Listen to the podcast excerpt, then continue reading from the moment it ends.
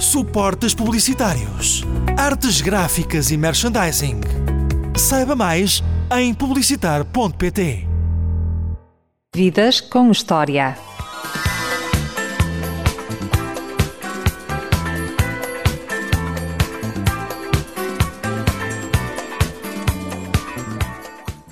Se eu disser que o meu convidado desta emissão se chama Carlos Manuel Motinho Paiva dos Santos, provavelmente não sabe de quem estou a falar. Mas se eu lhe disser que ele é provavelmente a melhor voz masculina do fado na atualidade, hum, já sabe de quem estou a falar de certeza. Olá, Camané, bem-vindo ao Vidas com História. É um prazer, é um prazer. Qual é a memória mais remota que tem do fado? Bem, a mais remota de todas era o meu pai trautear fados em casa e irritava-me imenso.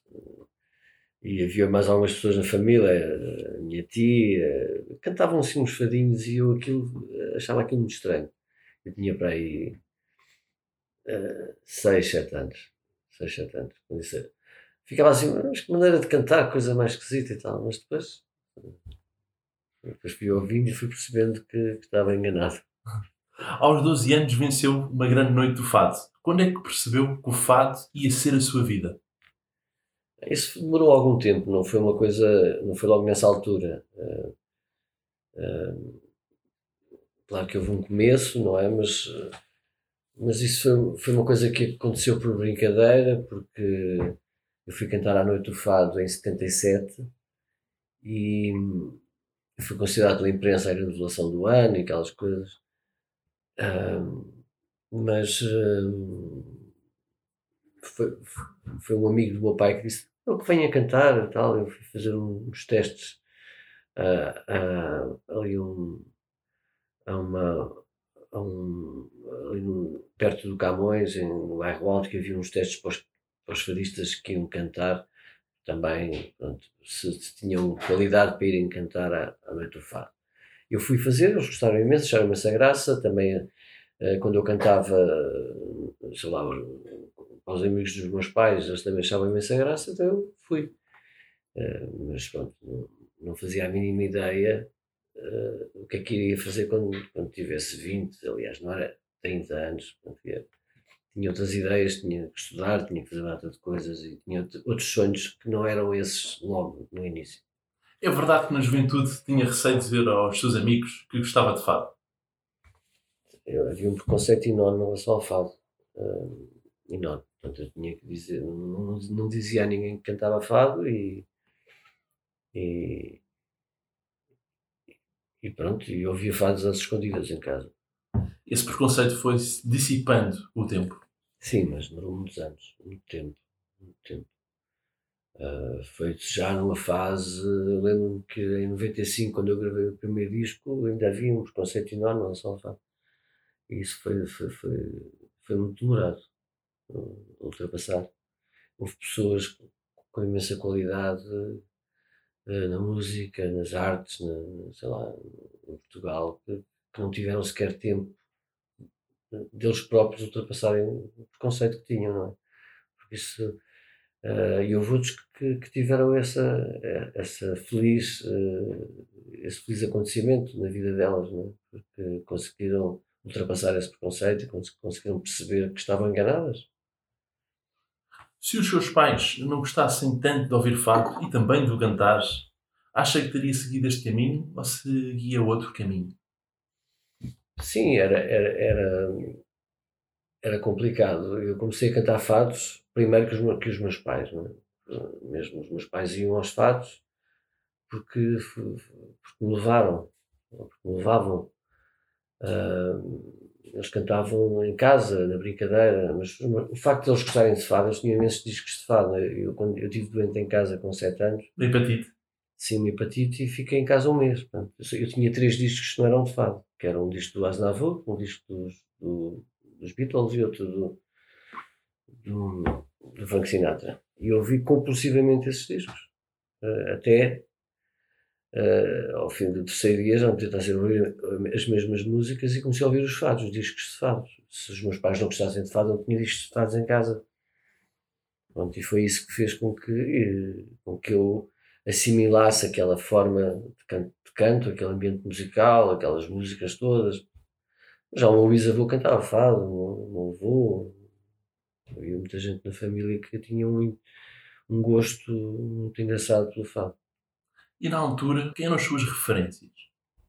Eu comecei a ouvir logo, lembro-me do Caso do Carmo, a Amália, o Marceneiro, mas também outros fadistas, o Fernando Maurício, o João Braga, o, sei lá, o João Ferreira Rosa, a Maria Teresa Noronha, sei lá, havia tantos fadistas que eu gostava imenso de ouvir, e, mas claro que havia aquelas pessoas que eram, o caso da Amália, o caso do Carmo e do Marceneiro, eram mais, eram mais presentes nessa altura. O fado é para perceber ou é para se sentir? Eu penso, é para se ir percebendo, não é? É como a poesia, como toda. toda uh, mas acima de tudo é para se sentir, não é? E depois tentar percebê-lo, tentar entendê-lo. Uh, uma das coisas que o fado é, que tem, como tem as, as músicas populares, não é? Uh, como tem o tango, o flamenco outras músicas, é o facto de nós, quando, quando ouvimos, conseguimos intuir eh, o que é que estamos a ouvir, o estilo de música que estamos a ouvir. E o fado tem isso. E é muito importante que isso se mantenha no, fado. O fado é música pop, não é música, é, é fado. Tem uma característica. Eh, não temos que o aproximar de nada, temos que o deixar ser autêntico e verdadeiro. Eu pergunto isto porque o sentimento ultrapassa a barragem linguística e é por isso que no estrangeiro as pessoas, mesmo sem perceberem a língua portuguesa, emocionam-se ao ouvir o fado. Sim, mas isso é, é, como todas as músicas. Nós, quando ouvimos, eu lembro que era miúdo, ouvia uh, vários estilos musicais, não é? Eu conseguia identificá-los na maior parte das vezes e não só identificá-los, como uh, eu lembro de ouvir o Aznavour com 7 anos e adorar, ficar emocionado a ouvir. E não sabia francês. Uma palavra. Quer dizer, havia uma ou duas palavras que eu percebia o que ele estava a dizer, o resto não percebia, mas aquilo, e o Sinatra e os outros grandes, grandes cantores que eu ouvia na época. Qual é a importância da palavra no fado? Eu acho que é, é o sentido da palavra, o registro emocional, a história, tudo isso é importante. O fado é como o teatro, como, e como os outros estilos musicais. A importância da palavra é aquilo que queremos comunicar e, o, e tudo o que está que envolve a palavra e o texto e tudo, é importante que isso seja transmitido com essa verdade. Portanto, quando eu falo em registro emocional, é, a história tem que ser contada com essa verdade.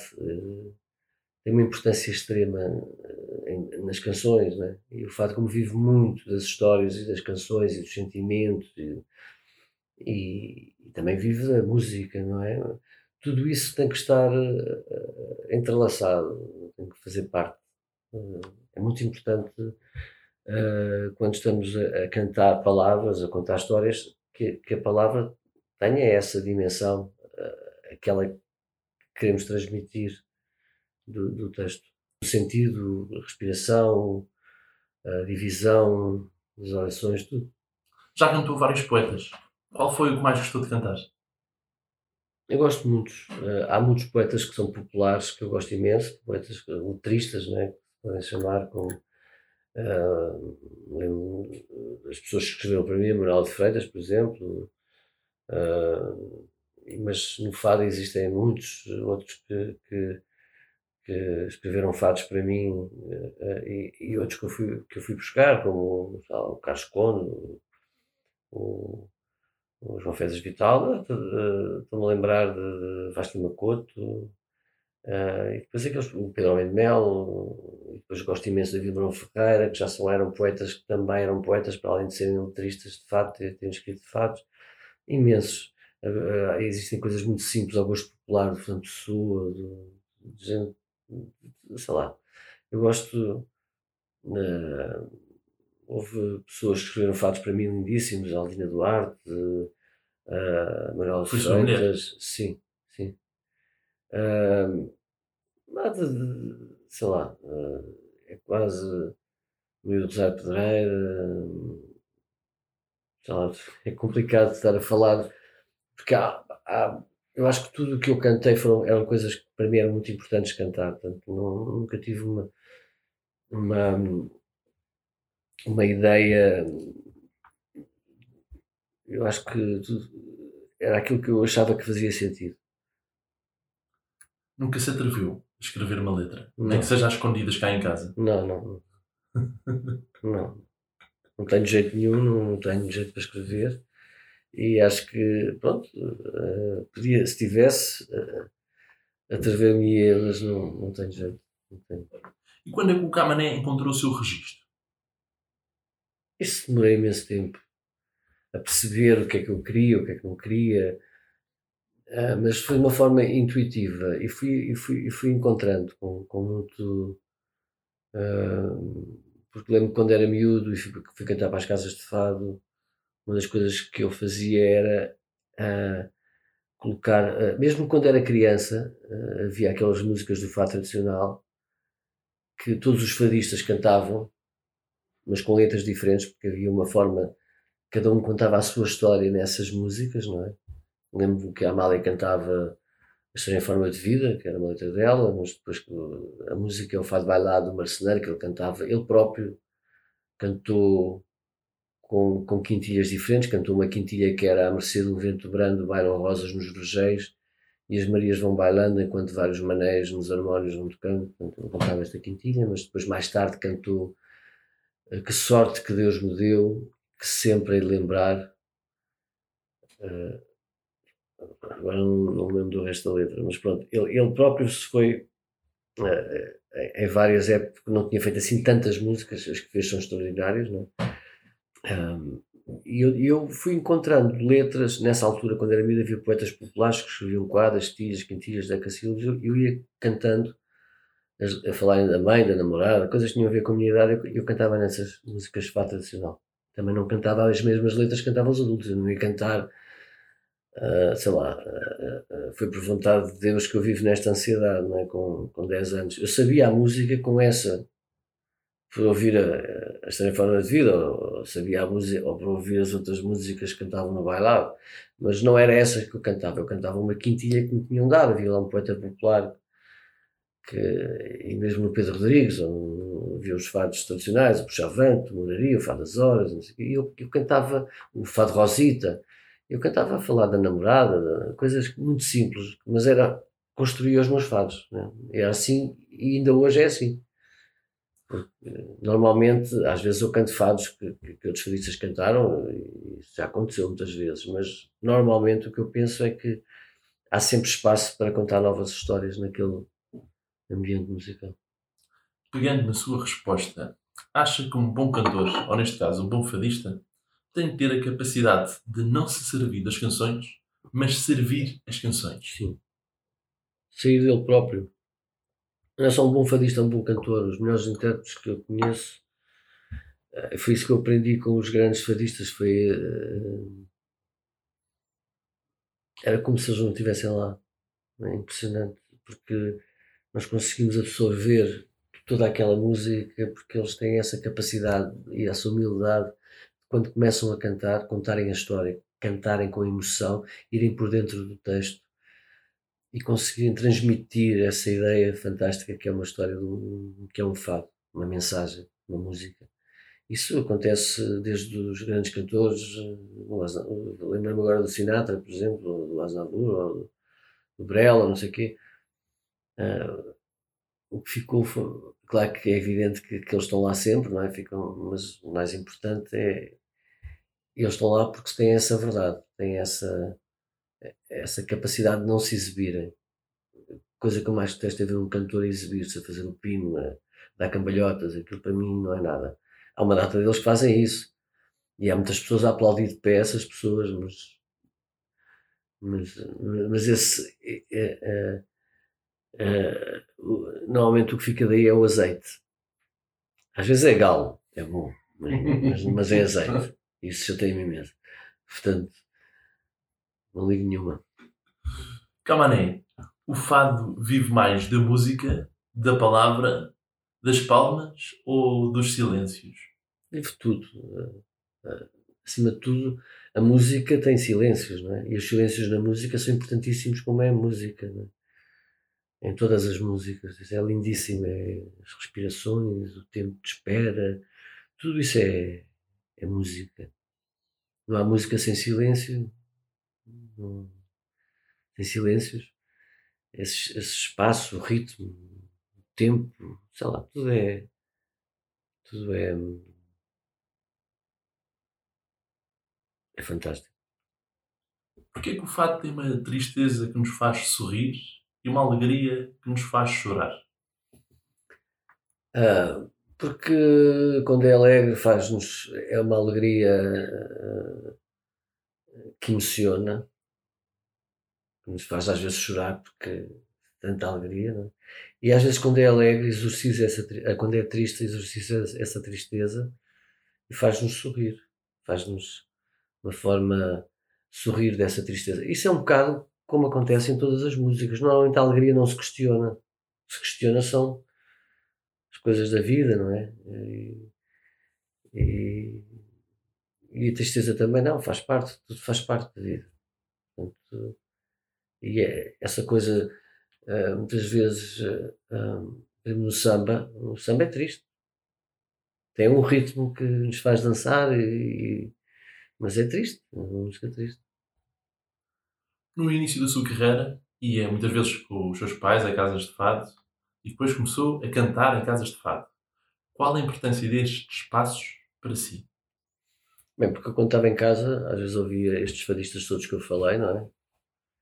E depois ia, e, estava tudo muito próximo. Eu lembro de ir ao Reda com os meus pais, tinha pai 11 anos e estava lá o marceneiro. Eu tive vergonha de falar marceneiro, não passei por ele.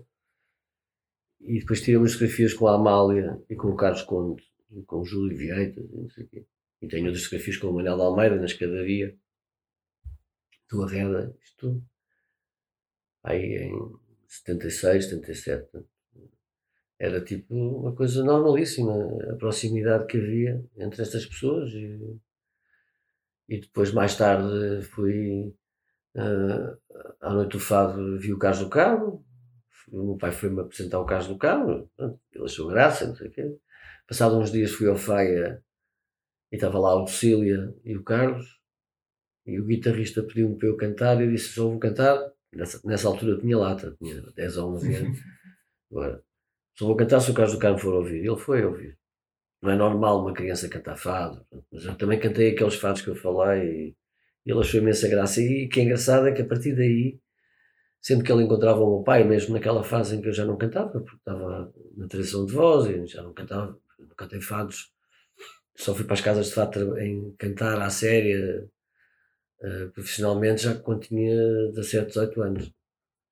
Mas nessa altura cantava só por brincadeira, aos fins de semana, ia com os meus pais, ia para as, para as coletividades, adormecia no, no Desportivo da Moraria, cantava às 10h30, 11 da noite e depois dormia o resto da noite. E às vezes aparecia um fadista muito bom e eu acordava. Eu lembro de, sei lá, havia aqueles fadistas que apareciam, porque eram umas noitadas. Eu, como todas as crianças que iam para os fados com os pais ao fim de semana, é? havia muitos pais que tinham filhos e que levavam os filhos. Os filhos, toda a gente dormia, havia umas, pronto, dormiam ao pé dos pais. Como, como hoje vamos a um restaurante e levamos o bebê, o bebê no carrinho, ele adormece a seguir ao jantar, não é? Naquele caso era um bocadinho mais velho, mas pronto, era engraçado porque e havia uma proximidade muito grande com os grandes, aqueles fadistas que eu ouvia em casa, encontrava-os na noite, é engraçado. E como é que era a sua relação com os seus pais? Primeiro com o seu pai, depois com a sua mãe? Não, era ótimo. Um, eu, claro que, que um, era ótimo. Porque um, Aquilo eram coisas que aconteciam ao fim de semana, as pessoas gostavam, pronto, e, e, e, havia uma vontade enorme da minha parte. Eu não eram os meus pais que me diziam: não, vens connosco para os fados. Não. Eu, era o que nem que queria ir. É, eu, eu os seus irmãos também queriam ir.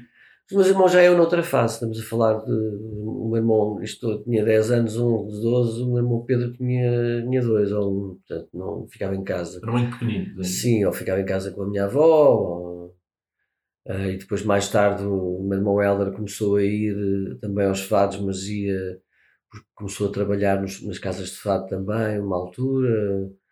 Uh, começou a cantar mais tarde, não começou a cantar. Portanto, havia a, a, ligação dos meus pais irem para os fados foi, foi, foi, a culpa foi minha. E depois lá em casa, eu era mais velho, quem mandava nos discos era eu, que ouvia, eles ouviam a música que eu queria, portanto, ouviam fados baixinho, ouviam música rock que eu queria e coisa. Depois quando, às vezes eu chegava a casa eles estavam a ouvir outra música, mas estavam, normalmente ouviam, seguiam aquilo que eu, que eu ouvia, e que era engraçado. E na juventude, como é que era a sua relação com os seus irmãos? Davam-se bem ou de vez em quando andavam à porrada uns com os outros? Não, dávamos bem. Quando éramos novos, dávamos muito bem. E depois continuámos a dar-nos, mas na altura havia uma relação muito próxima. Tínhamos amigos juntos, sei lá, havia um, gostávamos imenso, tínhamos um irmão muito mais novo que era o Pedro, gostávamos imenso dele, pronto, havia uma. Uh, nós tínhamos um quarto grande e vivíamos, dormíamos todos no mesmo quarto, éramos três três rapazes dormíamos no mesmo quarto. Então, pronto, havia muito respeito uns pelos outros. Eu, por exemplo, chegava mais tarde, eu lembro quando tinha já 18 anos, o meu irmão Pedro tinha 10 e, e o Helder uh, tinha 16, mas depois mais tarde, eu e o Helder, eu ia cantar para as casas de fado, o Helder na altura uh, ainda cantava e também era, às vezes uh, era empregado nas casas de fado também. Lembro-me que chegávamos mais tarde a casa, mas havia sempre um, um cuidado para não acordar um, não acordar o outro. Depois havia coisas para fazer durante o dia. Eu, por exemplo, quando comecei a cantar nas casas de fado, um, dia, todos os dias estava na tropa, estava no exército, meus, e antes disso eu trabalhava no Arsenal do Alfeito. Onde o seu pai também trabalhava? Sim, o meu pai era chefe da Constituição Naval e arranjou-me lá trabalho. E era suposto a fazer lá um curso de desenho no, no, na Marinha, coisa, lá um, mas acabei por não fazer nada disso. Acabei por seguir aquilo que eu queria, que, acabei por aproveitar o facto de ter que ir para a tropa para conseguir, porque aí com 17, 18 anos eu comecei a perceber que, que queria, não queria ficar lá, queria cantar fado. Mas demorou algum tempo a acontecer. Tudo na vida leva o seu tempo. Recentemente perdemos um dos maiores nomes do fado. Lembra-se do dia em que conheceu o Carlos do Carmo? Eh, eu vi a primeira vez o Carlos do Carmo em 77 na Noite do Fado. Vi-o pessoalmente. Ainda antes de cantar com ele a ver? Ainda antes de cantar com ele a ver. Porque havia os bastidores, portanto, os bastidores do Coliseu dos Recreios. E lembro de ver o Carlos do Carmo com com um blazer uma camisa branca, um blazer era meio uh, graná, um cara assim, lembro perfeitamente desse. Lembro do caso do Carmo nesse dia. E depois lembro mais tarde de ter ido ao Fire e, e, e pronto. E, ter dito que só cantava com ele a assistir. Sim, sim. claro que ele assistiu, mas, mas pronto, mas a partir daí fomos nos encontrando muitas vezes uh, e fomos nos tornando amigos e pronto, foi, foi muito, esta foi uma história muito engraçada, uh, porque lembro-me que, sei lá, lembro-me de estar a cantar no Faia, e o Faia já não era dele, depois de ter saído do Faia, ele, ele ter falado à Argentina Santos, ah, o rapaz canta muito bem e tal. E ele, pronto, eu fui cantar para a Argentina Santos. Depois cantava ao fim de semana no Parreirinha e nos outros dias cantava no Embuçado. E depois, mais tarde, em 90, ele convidou-me para ir cantar num, espetáculo dele no Coliseu em 94. E depois tive o privilégio de, de fazer concertos com ele, né? Portanto, fizemos com a orquestra, uh, a orquestra metropolitana ali em frente ao, ao Panteão dos Descobrimentos, uh, ali em Belém, à Torre, sim, Torre sim. Belém. Uh, pronto, e fizemos também. E o que é que aprendeu o Carlos do Carmo? Nunca mais se vai esquecer. É, é essa coisa de, de sairmos de nós e, e, nunca nos exibirmos quando, quando estamos a cantar. Isso é uma das coisas mais importantes que ele, que ele passou. Uh, claro que eu não podia aprender com o Carlos do Carmo a voz dele, nem a, isso não, isso tinha que ter. Mas é a capacidade de, de interiorizar um estilo musical e depois conseguir ter a coragem de saber que, que pode demorar muito mais tempo, mas não temos que nos exibir, temos que ir por dentro daquilo que estamos a fazer, sairmos nós próprios e, e conseguir fazer passar a mensagem. o swing que o Carlos do Carmo tinha foi algo que nunca encontrou noutro fadista? Era muito especial. Era muito especial. Uh, era mesmo muito especial. Uh, por exemplo, a Lucília era uma grande fadista, a mãe do Carlos. Era genial. Das melhores fadistas que eu conheci. O Carlos tem essa herança, mas tem mais uma, que não onde é que ele foi buscar, que é o swing. Eu acho que ele foi buscar um bocadinho à música, foi uma pessoa muito aberta às músicas que vinham de fora também. Tinha essa, e tinha esse gosto e, e ouviu muita música e fez as escolhas que ele quis fazer. Se calhar isso aí deu-lhe esse swing eh, que ele tinha a cantar, eh, acho que vem de, dessa, dessa. Ele tinha realmente um swing. Ele só cantava no sítio dele. Lá, e depois o resto. Uh, aquilo era. Ele, uh, a sensação que eu tinha quando estava a ouvir, e uma das coisas que eu aprendi também com ele, é sentir que um cantor também tem que estar a ouvir o que está a passar. Não é só ele que está lá. Estão lá os músicos, estão lá está lá a música, está lá a palavra, está lá o ambiente musical, tudo aquilo tem, tem que ser ouvido, tem, tem que ser respeitado. Estamos a falar em amizades. Qual é o segredo para cultivar uma boa amizade? Bem, o, o Carlos foi, foi uma pessoa muito minha amiga porque, como eu disse, esteve sempre presente nos momentos mais incríveis e mais eh, em que eu precisei. E sempre ouvi muito bem aquilo que ele tinha para dizer. E era sempre um divertimento enorme estar com ele, porque ele tinha um sentido de humor, era um homem extremamente inteligente, tinha um sentido de humor fora do normal, era um homem culto, tinha imensa graça, tinha uma piada de outro mundo. Uh, pronto, e, e, e, aquilo que ele tinha, a mensagem que ele passava era de uma forma muito simples, não é? Então, tipo, uma vez ganhei um prémio, um Globo de Ouro, e ele estava lá e convidou-me a seguir ao Globo de Ouro ofereceu-me um jantar no, no a mim e as pessoas estavam comigo. A simpatia, mas não era, não era isso. Que, mas foi engraçada. Pronto, e as histórias que ele contava, não é? Histórias do fato que ele contava, a capacidade que ele tinha, a coragem que ele tinha de ser ele próprio, independentemente das, as pessoas gostavam ou não. E isso também me fez aprender isso muito. Uma das coisas que eu quis, que eu quero, é não é, não é dar às pessoas aquilo que elas querem eu quero dar às pessoas aquilo que eu acho e aquilo que eu acredito. Se elas quiserem, querem. Se não quiserem, não querem. Mas a capacidade, se formos verdadeiros e honestos, conseguimos chegar com aquilo que nós acreditamos a muito mais gente. E isso foi uma das coisas que ele passou para mim. Como muitas outras, claro, não é? Tinha essa, essa... Isso é que é a verdadeira essência da arte, seja ela qual sim, for. Sim, sim, seja ela qual for. Sim. E isso foi coisas que eu aprendi com, com pessoas do Fado e o Carlos é delas. Mané, quais foram os momentos mais difíceis da sua vida? E os seus amigos estiveram presentes nessas alturas? Sim, sim, tive imenso, tenho imensos amigos, tenho imensas pessoas que estiveram sempre presentes. Mas claro, houve momentos muito difíceis. Uh, uh, por exemplo, quando o meu pai faleceu, foi difícil. Uh, mas pronto, eh, as coisas boas ficaram e sei lá, acho que acima de tudo é isso. É, é, nos momentos difíceis tive muitas pessoas amigas que me ajudaram e que me, fiz, uh, que me ajudaram a, e perceberam e acreditaram em mim que, pronto, que, que nós conseguimos dar a volta também. E os melhores momentos da sua vida foram no palco ou fora dele?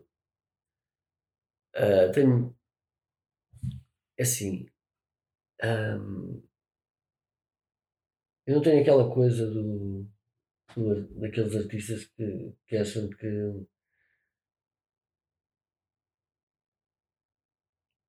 eu acho que o palco para mim é uma coisa que tem que ser. Não sei fazer outra coisa. não sei explicar isto, mas não é bem. Só não, não é isso. É, não, não me vejo a fazer outra coisa. Não, não consigo. A minha vida não faz sentido sem, sem ir para o palco, sem cantar e ir para o palco. Não é só o cantar.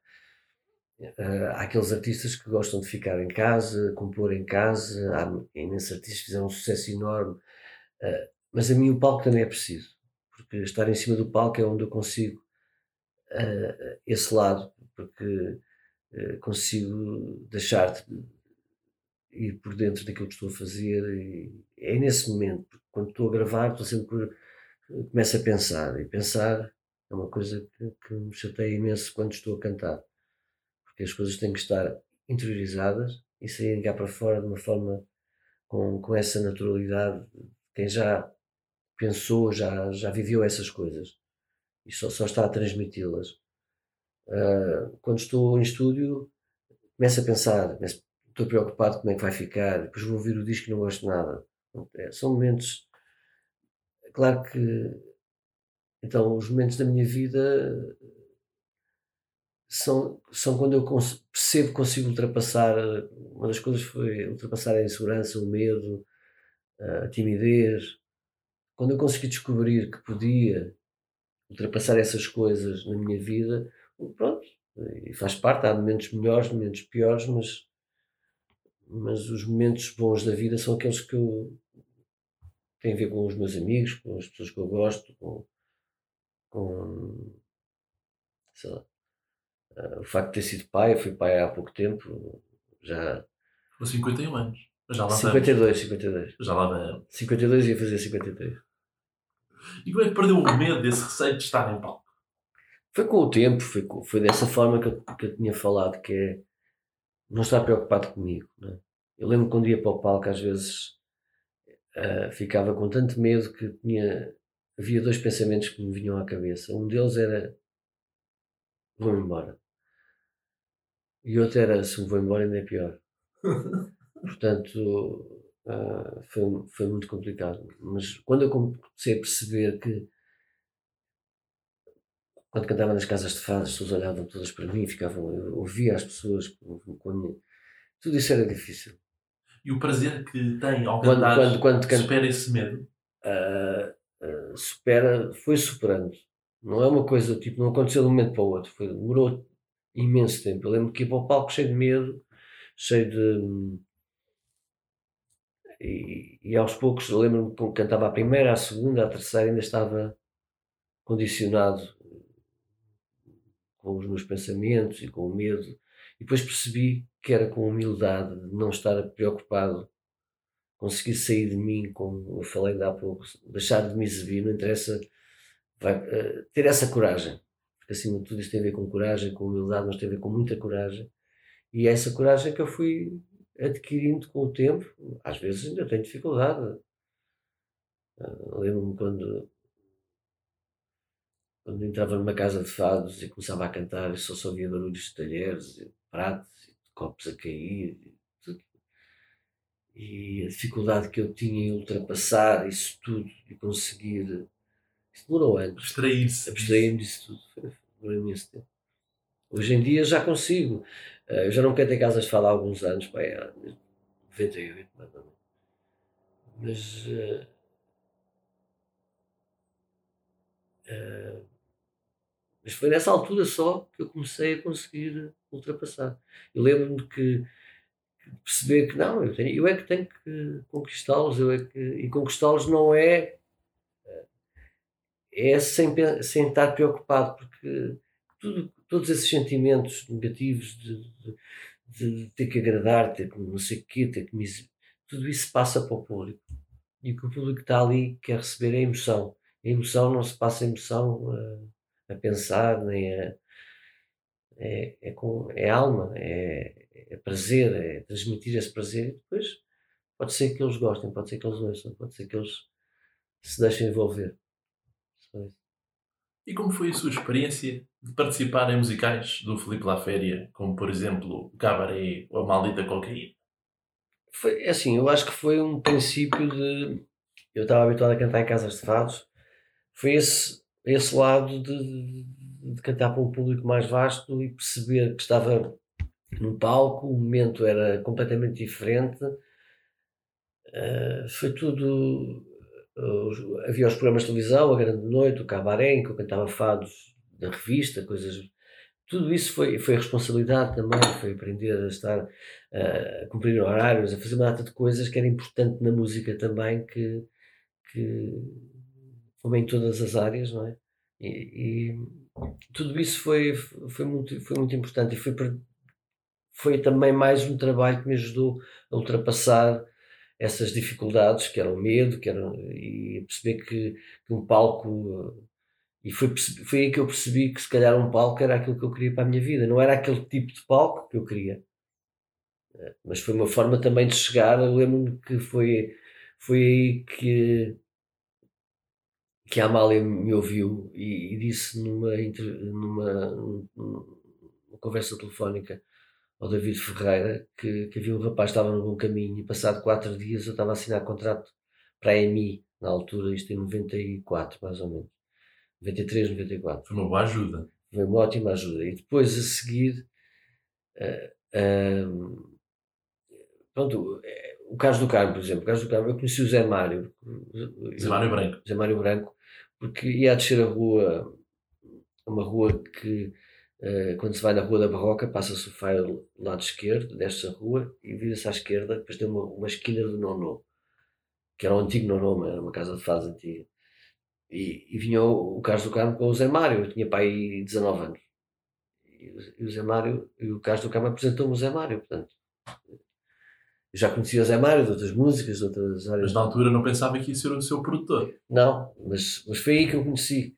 E o que é engraçado é que, passado alguns tempos, a Manuela de Freitas, uh, mais uma amiga, uh, uh, iam ao Faia e sentavam-se numa mesa que era a mesa mais engraçada e, e com uma amiga, a amiga até fumava cachimbo, e iam sempre ouvir-me cantar.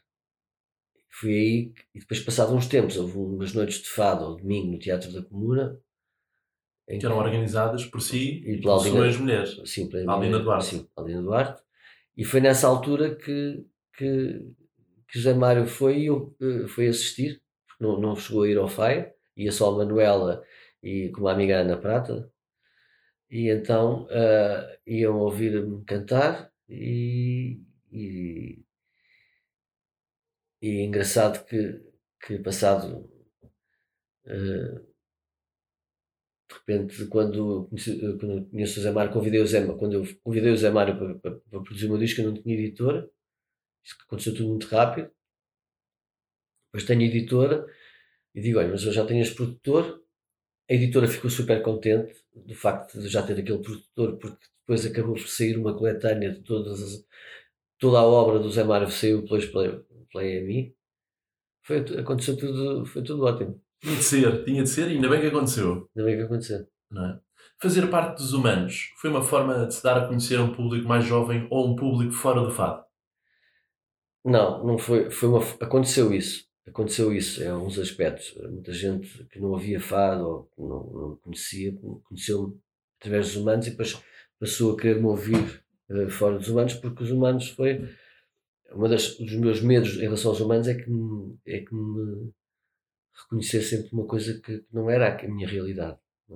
Foi uma experiência curta, foram mas, três concertos. Foram três, três, concertos, mas foram uh, uma dezena de platinas. Não é?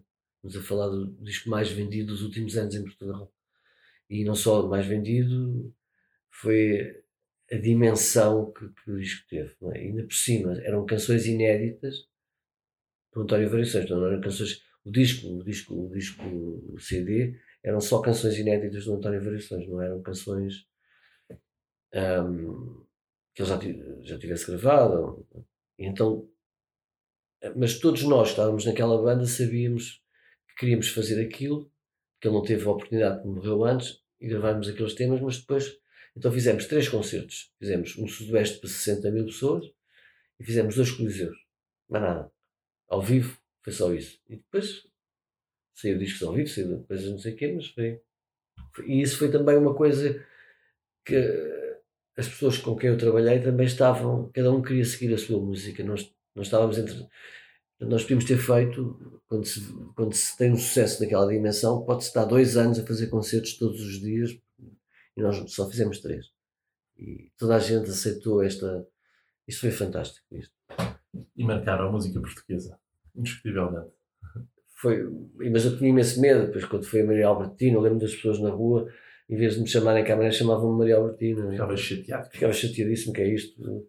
E, e estava com imenso medo que isso influenci, influenciasse aquilo que eu era, que eu era um fadista. Mas depois também havia uma coisa, quando o Galpim falou comigo e outras pessoas, foi que o António Variações estava em fado, havia uma ligação muito forte com o fado, com a música portuguesa, com, especialmente com o fado, e a música pop, não é? Eu também tinha a minha fase pop na minha vida, não é? Eu gostava imenso de música pop, então uh, cantei aquelas quatro canções naquele disco. Mas também teve participações, por exemplo, com os chutes e pontapés. Sim, antes e depois disto. Antes e depois deste disco. Uma experiência Uma diferente. vez estava a brincar com o Tim e com o meu guitarrista e estávamos na, nos bastidores do, do, do programa de televisão, não, do programa, num espetáculo, e comecei a cantar com a entrada do Fado Menor de guitarra portuguesa, a cantar o Cinco de Férias.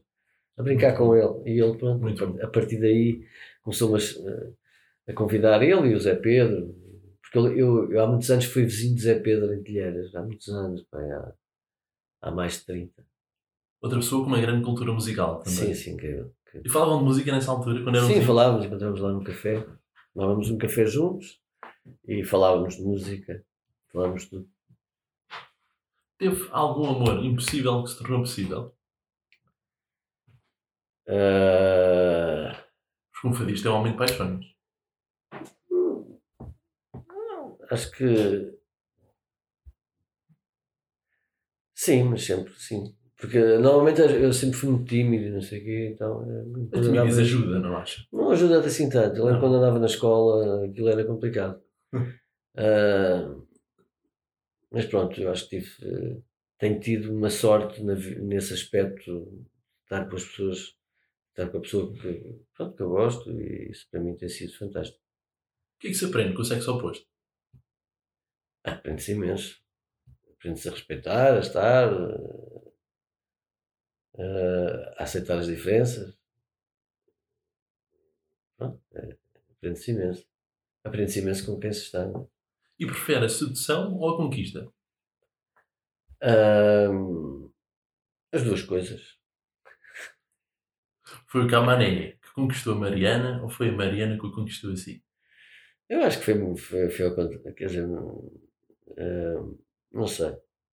Não sei, acho que foi as duas coisas, um bocado. Acho que eh, foi aquelas coisas que acontecem, que não se explicam, que conhece alguém com quem fica, que se atrai, que, que gosta e as coisas acontecem. É um- normalmente, eu, nós- pronto, às vezes não acontecem. Eu lembro quando era miúdo, havia umas, umas raparigas na escola lindas de mulher e ficava a olhar, mas não era capaz de falar com elas. Lembro de uma, uma vez com que eu encontrei passado uma data de anos que eu era super, achava linda, ficava a olhar para ela o tempo todo, nunca, fui capaz de me aproximar. Passados uns anos encontrei-a num sítio qualquer ela disse: "É, Agora estou apaixonada por ti. E eu, pronto, isso também era, mas já passou. Portanto, tens aquelas coisas engraçadas, passado muitos, muitos anos, não fui capaz. São aquelas coisas que. E há outras que acontecem, eu acho que é, um, é uma série de, de acontecimentos que fazem com que as coisas aconteçam. Lembra-se do dia em que conheceu a Mariana? Lembro, conhecia numa. eh, eh, estava com uns fados, estava a Carminho, estava lá toda a gente os- e as amigas todas dela, não sei o quê. Pronto, fiquei a olhar, mas fiquei preocupado porque ela, ela tinha, tinha 21 anos, eu tinha 39. Pronto, eu achava que eu tive que perguntar a Carminho que idade é que ela tinha, porque estava com medo que ela tivesse menos de 20 anos ou menos de 18, e não podia ser. E aquilo fico preocupou-me um bocadinho, mas depois. Mas lembro que foi numa noite de fatos. A vossa diferença de idades ajudou? Eu acho que. O amor não tem idades, pois não, sim, não. acho, sim, acho que não. Acho que não. Acho que não. Claro, há idades. Há diferenças muito grandes que não. Mas naquele caso não, é assim uma, não era assim uma grande diferença. Era, sei lá, eram 18 anos, 21 para 39. Quer dizer, mas eu com 39 anos era num aspecto muito, muito jovem. Ainda tenho, acho eu. Sim, senhora. E quando é que percebeu que a Mariana ia ser a mãe do seu filho? Acho que pensámos nisso e, e, e- e aconteceu. tivemos sorte. Quando se é pai, perde-se parte da coragem ao ter um filho? A noção de finitude é maior?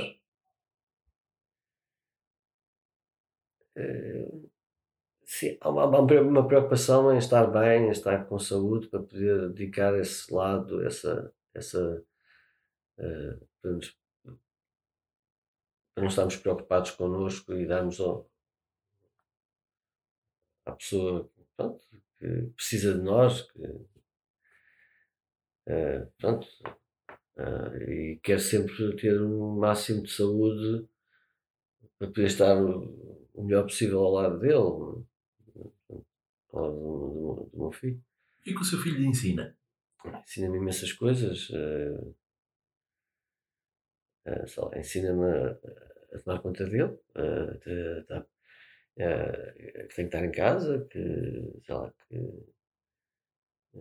imensas coisas, imensas coisas, sei lá, é, é, quase, são milhares e milhares de coisas que se aprende com, com as pessoas mais novas, com toda a gente. E, então com o filho é impressionante. E, e pronto, aprende-se muita coisa. Um, eu acho que foi a altura certa também para ser pai para mim, porque, porque a minha vida estava organizada para isso. Foi, foi bom ser nesta altura. Um, mas mesmo assim não se sabe tudo, não é? Eh, por exemplo, o António tem 17 meses, eu tenho que andar sempre a ver onde é que ele está. Tenho que pôr coisas uh, nas fichas para, para, para, ver se não, não apanha um choque. Tenho que ter cuidados uh, bastante. Porque, porque ele gosta muito de andar em, andar em pé, saltar para cima das coisas e depois cai, não é? Faz um galo, faz não sei o quê. Por falar em paixões e amores, o que é ser benfiquista, Camané? Eu não sou assim um fanático. Claro que o Benfica é. Pronto, eu, eu comecei a ir ao futebol com o meu pai. O meu pai era do Belenenses. Eu ia ao futebol, ia ver jogos de futebol uh, uh, com o meu pai a Belém. Pronto. E sempre que, que lá ao Benfica ganhava sempre. Ganhava. As canções destes tipos chegam aqui e ganham sempre. Eu fiquei benfiquista por isso. O meu pai ainda tentou que eu fosse do Belenenses, mas eu, aí com 6, 7 anos, percebi que era do Benfica, porque era a equipa que ia lá e ganhava sempre o Belenenses. E o Belenenses tinha uma grande equipa. É, jogavam lá aqueles Pietra e não sei o que. Nessa altura, qual era o jogador do Benfica que mais gostava de ver? Vi vários. Vi, sei lá, lembro-me do Xalana, acho que já. Um, fazer uma fase, o Carlos Manuel, uh, o Nené, uh, sei lá, vi uma série deles que eu gostava imenso. E eram tipos que jogavam a bola para, para marcar golos, uh, para jogar. E gostava de ir ao Estádio da Luz, ao antigo Estádio da Luz? Sim, gostava. Cheguei... Era diferente do que era este? Estádio Novo? Quer dizer, não fui, eu nunca fui, eu não, pronto, eu, por acaso este já fui mais vezes até supostamente do que teria naquela altura. Não era uma pessoa que fosse muito ao futebol, não sou, uh, porque os, os, jogos de futebol eram os fins de semana, e os fins de semana eu tinha que cantar, ou, ou quando eram os fins de semana uh, eram os dias que eu estava a estudar, não dava para ir ao futebol com tanta frequência, como ia mesmo muito novo como o meu pai ver o não é? Isso não. Mas a verdade é que, pronto, que, lembro perfeitamente estes jogadores de futebol que marcaram a minha, minha juventude e que fizeram com, com que eu gostasse imenso de futebol. Mudando de assunto, estamos quase a terminar a nossa entrevista. O Zé Mário Branco, uma pessoa muito importante na sua carreira, disse que quando o Camané canta é quase sempre autobiográfico. Isto foi um dos maiores elogios que já ouviu. Sim, sim, foi. foi. E ainda por cima vindo de um, uma pessoa como o José Mário Branco, um gênio, um músico extraordinário, um tipo um bom gosto incrível e pronto. Uh, ainda hoje estou a tentar perceber o que é que ele queria dizer com isso. pronto, mas é muito, é muito, é, é, demais, eu acho, é demais. Mas pronto, eu acho que houve muitos espetáculos que já numa fase em que eu já me sentia muito bem, que ele foi assistido, se calhar, e as coisas correram mesmo bem. Lembro perfeitamente.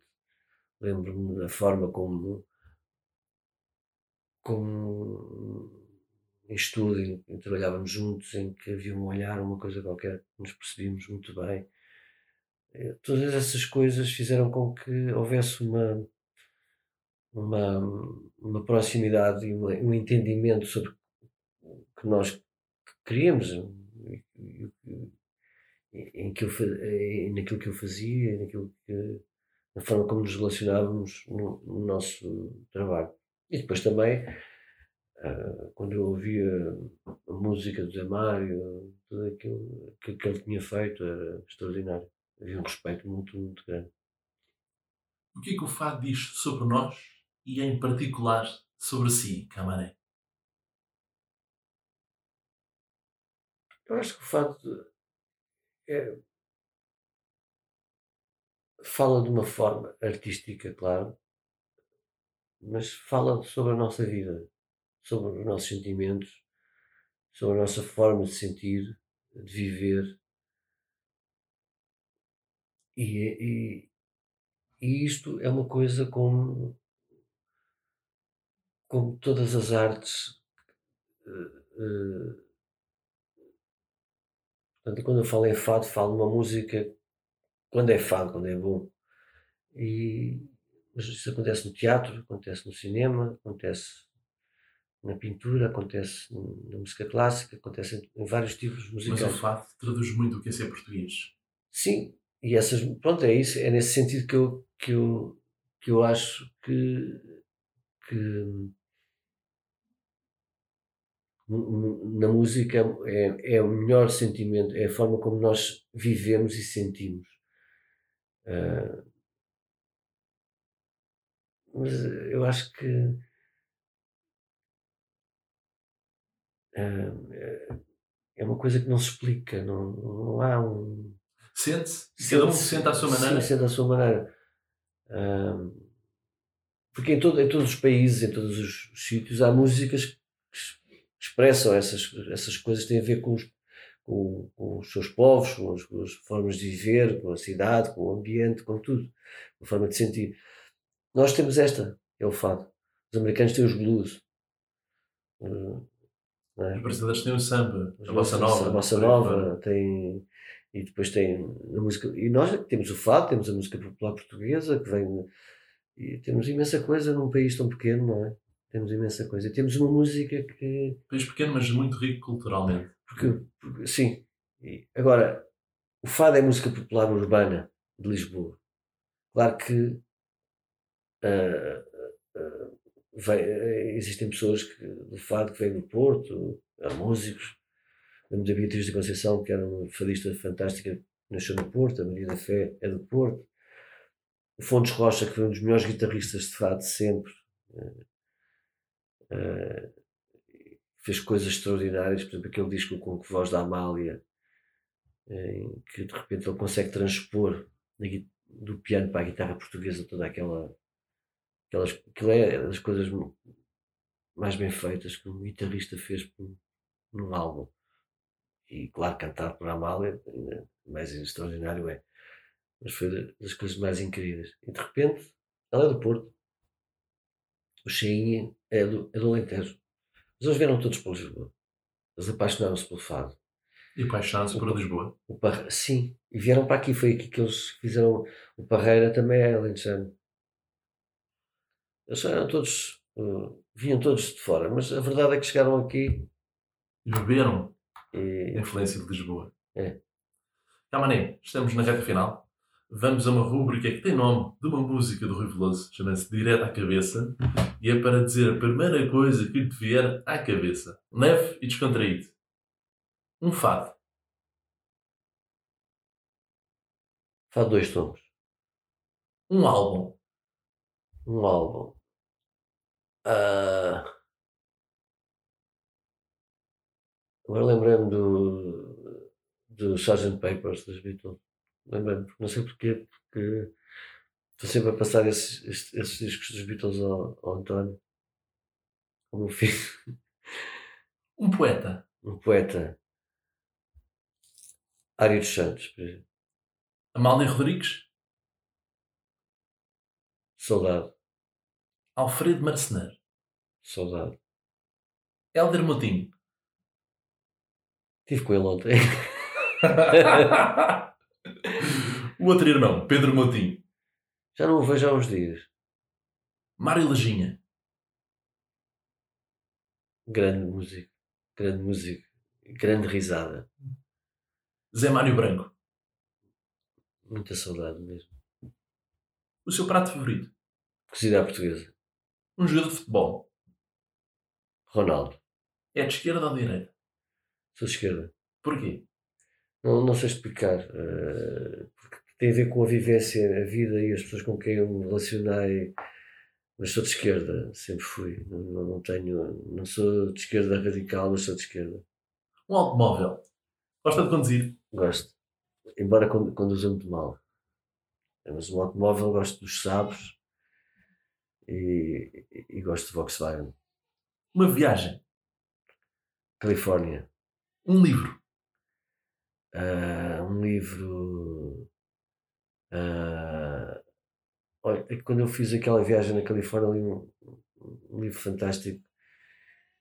Agora esqueci-me do nome, mas é, é passado em Monterey e, e é com- e há um filme desse livro com o. Agora esqueci-me do nome do livro, mas adorei o livro, essa história. É, é um livro com. Há um filme com o James Dean que conta essa história. É do. do, do, do, do, do Steinbeck. John Steinbeck. Um filme? Alô de Locais, por exemplo, adoro. Um sonho por realizar? Ir ao Japão. Complete a seguinte frase. A vida é... É bela. Cabané, muito obrigado por esta entrevista. Muito obrigado, eu. Muito obrigado.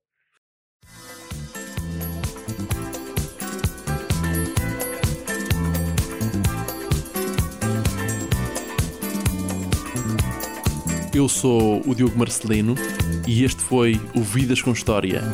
Ouça todos os programas, sempre que quiseres, em vidascomhistoria.pt.